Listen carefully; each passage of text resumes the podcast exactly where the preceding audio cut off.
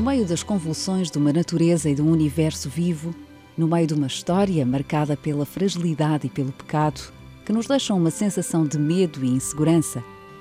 eleva-se a palavra de autoridade do Filho do Homem, que assim mesmo se coloca como o centro do mundo,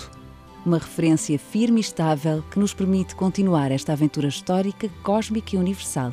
com um coração confiante e tranquilo.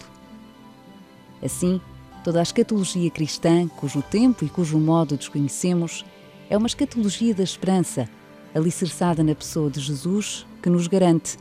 passará o céu e a terra, mas as minhas palavras não passarão. Mobilizados e apostados pelo nosso sino diocesano para cumprir um sonho missionário de chegar a todos, o que desejamos é afirmar-lhes com obras e palavras esta centralidade de Jesus Cristo, que constitui o motivo maior para sermos a alegria do Evangelho.